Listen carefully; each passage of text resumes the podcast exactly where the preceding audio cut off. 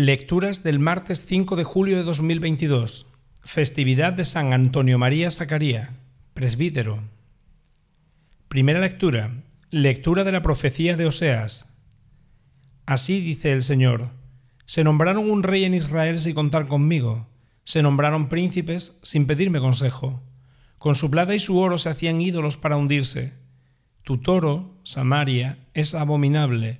Contra ellos arde mi cólera ¿Hasta cuándo no podréis ser limpios, hijos de Israel? Un escultor lo hizo, y no es Dios. Se romperá en pedazos el toro de Samaria. Siembran viento y cosechan tempestades. No brotan tallos. Las espigas no tienen harina, y si la diesen la comerían extraños. Efraín multiplicó sus altares para pecar, para pecar le sirvieron sus altares. Cuando les escribía mi doctrina, la consideraban extraña que sacrifiquen sus víctimas y se coman la carne, que al Señor no le agradan. Recordará sus iniquidades, castigará sus pecados, volverán a Egipto. Palabra de Dios.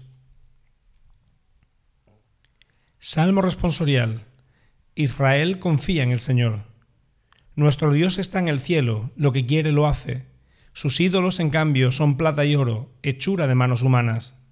Tienen boca y no hablan, tienen ojos y no ven, tienen orejas y no oyen, tienen nariz y no huelen, tienen manos y no tocan, tienen pies y no andan. Que sean igual los que los hacen, cuantos confían en ellos. Israel confía en el Señor, Él es su auxilio y su escudo. La casa de Aarón confía en el Señor, Él es su auxilio y su escudo. Israel confía en el Señor. Evangelio. Lectura del Santo Evangelio según San Mateo. En aquel tiempo llevaron a Jesús un endemoniado mudo, echó al demonio y el mudo habló. La gente decía admirada, Nunca se ha visto en Israel cosa igual. En cambio, los fariseos decían, Este echa a los demonios con el poder del jefe de los demonios. Jesús recorría todas las ciudades y aldeas, enseñando en sus sinagogas, anunciando el Evangelio del reino y curando todas las enfermedades y todas las dolencias. Al ver a las gentes, se compadecía de ellas porque estaban extenuadas y abandonadas, como ovejas que no tienen pastor. Entonces dijo a sus discípulos, La mies es abundante, pero los trabajadores son pocos. Rogad pues al Señor de la mies que mande trabajadores a su mies.